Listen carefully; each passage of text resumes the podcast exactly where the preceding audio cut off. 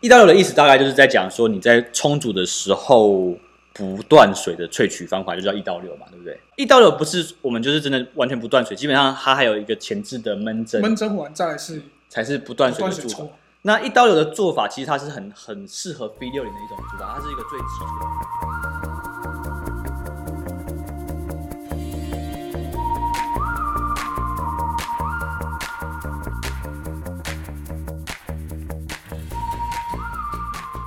欢迎各位朋友收听《咖啡简单说》，这里是华语世界中一个介绍精品咖啡的 Podcast，每天更新一则咖啡小知识，让你更懂得品味咖啡。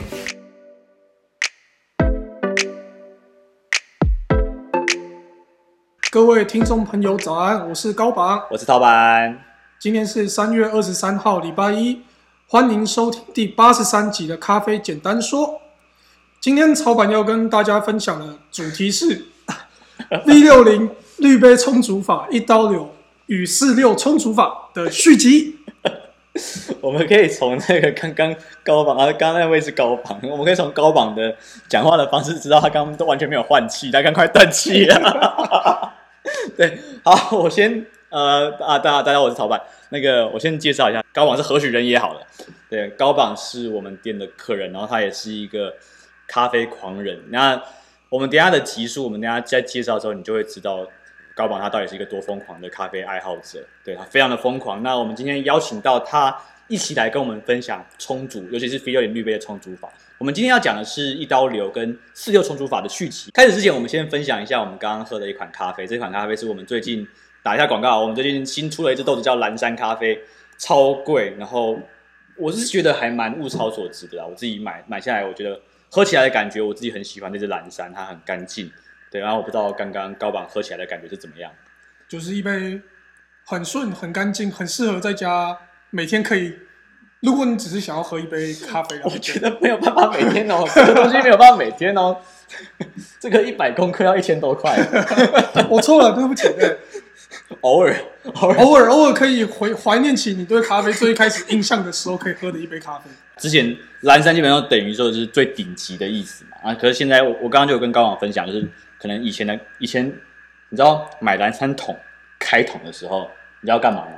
这我就不知道。开香槟，开香槟，对，就是那个桶子，它那个是它那个很好玩，它它不是就是掀开来哦，它是要拿那个铆钉。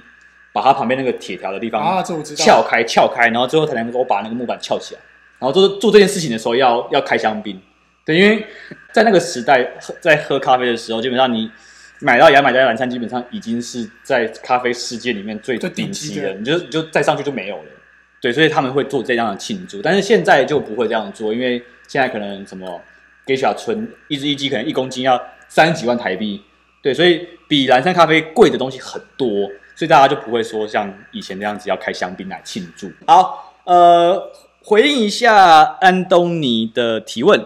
安东尼今天在我们的 YouTube 又有留言，他说他很期待一刀流的这一集。那他说他有试过，跟四六都试过，都试过。然后他说四六不好算，他是我我其实不太懂他的不好算是在讲说，你是说时间不好算还是？它的那个应该不是比例不好算，比例很好算，有有一个秤就很好算，比例很好算。那我在想，我我猜你应该是在讲时间吧？间好了，反正我们等一下会解决这个问题，我们等一下会跟你讲怎么样去算那个时间。好，那一刀流，你说你冲的太快，可是我觉得他他一定知道可以调戏这件事情的啊。嗯、所以呃，安东尼，可能你你这这个问题，你可以把它讲的再仔细一点，更更具体一点，就是你，你觉得冲的太快是喝起来太淡吗？还是喝起来太水，对，还是喝起来是什么样的感觉？给我们多一点描述。你把你的细节讲出来，我们比较好去回应你说的一刀流冲的太快是什么样的问题？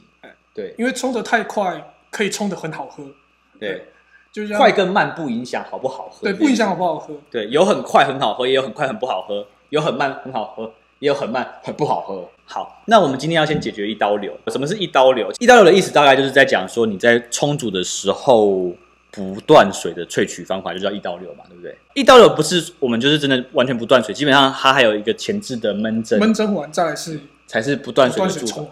那一刀流的做法其实它是很很适合 V 六零的一种煮法，它是一个最基础的煮法。呃，它的时间的速度控制会控制在于它的研磨度的粗细度，对，那这件事情，反正你知道闷蒸闷蒸做得好，它通常都是一比二，就是你用多少克的粉，那二十克的粉就用四十克的水去闷蒸。对，然后十五克就用三十克，大概就这种概念。那你只要闷蒸完之后，你觉得它它一般的教科书是讲三十秒，但是我会建议你就是看它那个失去光泽的时候，基本上是你下一次的注水的时间点。对，那在这个时间点之后，你就可以开始绕圈，然后绕的方法就是一个顺时针，然后基本上要。你你你是怎么绕的？我吗？哦，我是左手持壶啦，所以哦，他是他是逆时针，对，我是逆时针绕的。然后我从来没有想过顺时针跟逆时针绕的差别。不过就是我们可以来试试看这样。对，我我们有试过，就昨天那一集有讲到嘛，就逆时针的的萃取率会高一点点，因为它会扰流，然后顺时针会比较，因为我们我们店里面有那个谁，呃，宪哥，宪哥也是左撇子。哦，对，所以你们两个煮煮咖啡的时候都是以一个这样子的方式。哎，阿斌也是左撇子，阿斌也是左撇子。对，我们店有三两两呃，加你三个三个人是是左撇子的，对我都没有发现。对啊，不过这是好事，就是大家走走刚冲咖啡的时候不会不会撞到。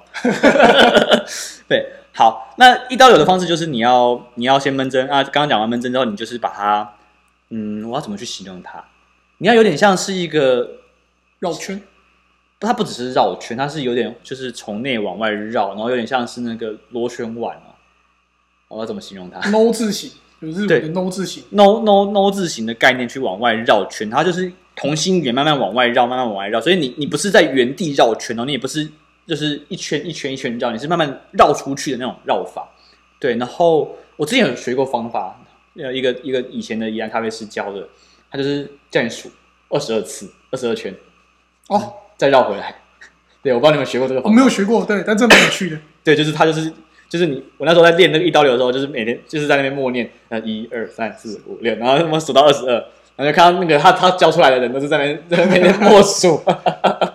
对，好，然后一刀流要注意的东西是一刀流的煮法上面，你一定要让它的水位或者是粉墙是比较，你基本上看不到粉墙了，因为你你基本上流完它就流完了，流完就就结束重组了嘛。